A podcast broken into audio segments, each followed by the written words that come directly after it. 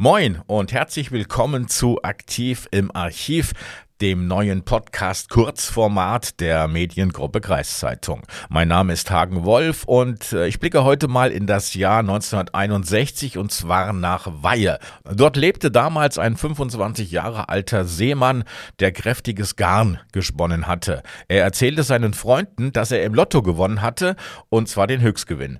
Die Freunde, die waren darüber sehr erfreut, denn sie erhofften sich auch ein wenig von dem angeblichen Geldsegen zu bekommen. Der Lotto Lottogewinner, der wurde daraufhin mit Geschenken und Geldvorschüssen überhäuft. Besonders ein Gastwirt aus Weihe tat sich hervor. Er machte sich selbst zu Manager und Verteiler des zukünftigen Reichtums, richtete dem Seemann ein Konto ein, bezahlte Möbel, Kühlschrank und Fernsehgerät und andere Wertgegenstände, mit denen die Wohnung des Seemanns vollgestopft wurde. Der Seemann selber, der ließ sich nicht lumpen. Er gab dem Gastwirt einige Schecks, die vordatiert und natürlich nicht nicht gedeckt waren.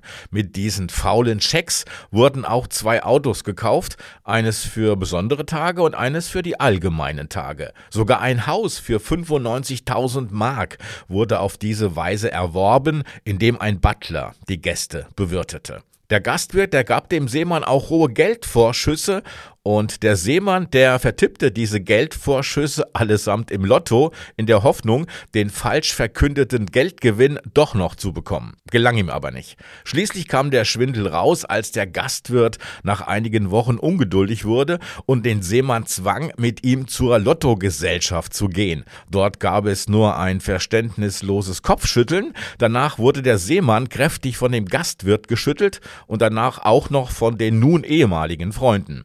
Nur eine einzige Person, die war nicht auf den Seemann hereingefallen, und zwar seine Freundin. Die glaubte ihm vom Anfang an nicht und hatte sich von ihm auch getrennt. Bei der anschließenden Gerichtsverhandlung wurde der angebliche Lottogewinner zu sechs Wochen Gefängnis verurteilt.